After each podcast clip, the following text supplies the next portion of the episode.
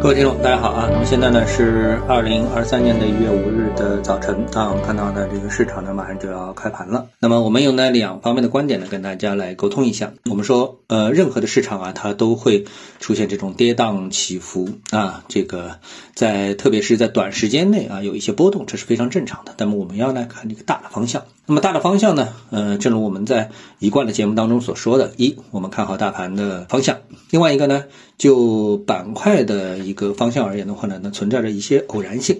或者是事件驱动，那么这个呢就要看你对整个市场啊它的一个大的一个格局的一个判断啊。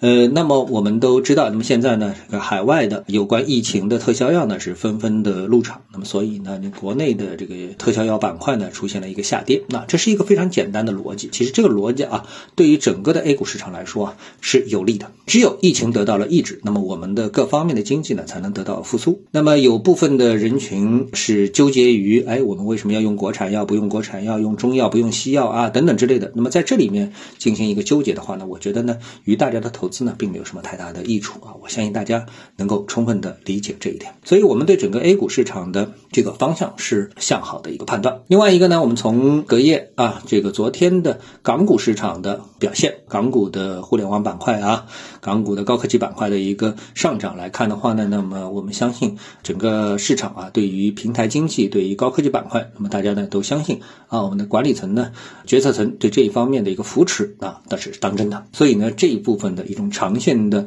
介入、长线的布局呢，也是可以值得肯定的。另外，当然还有房地产板块啊，这部分的这个政策啊，源源不断。所以呢，我们对国内市场呢，并没有什么太多悲观的一个看法。但是对于海外市场啊，我觉得可能会传导一些负面的因素到我们的 A 股市场。比如说呢，我们就看到这么的一则消息：富士康呢，一月四日呢晚间表示啊，我们呢不评论任何客户及产品的相关的信息。一月四日呢，苹果的概念股呢是跌破了两万亿的美元。我们知道，在美股市场当中呢，我们经常啊会以美股的一些龙头作为我们 A 股的概念的一个炒作的线索，比如说特斯拉概念，比如说苹果概念。那苹果呢，它在近一年的时间当中呢，已经是取消了就是苹果呃手机及其其他产品的一个销量的公布，就是我不告诉大家我到底卖了多少。对吧？那这说明什么问题呢？也就是说，这个数据如果一旦公布，其实呢，很有可能就是一个逐级滑坡的数字。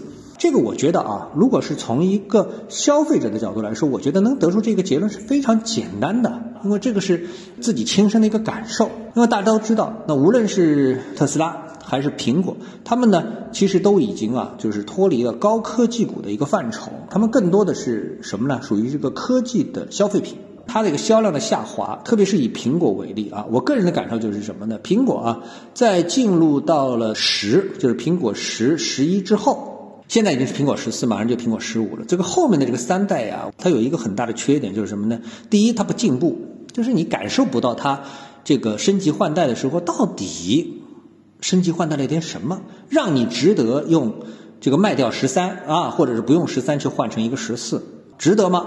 我觉得很多人会打上一个大大的一个问号，这是一个最关键的一个点。还有一个什么呢？就是苹果这东西啊，它的质量非常好，好在哪里呢？就是说，如果说你不是碰到一种物理性的伤害，比如说别摔一下怎么样怎么样的话，对吧？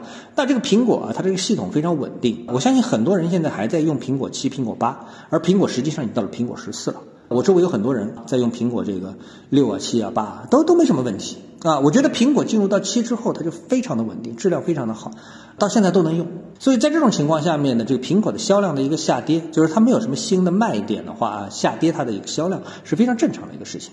所以呢，作为一个靠销量拉动的一个消费品，电子消费品，它如果没有销量就完蛋了。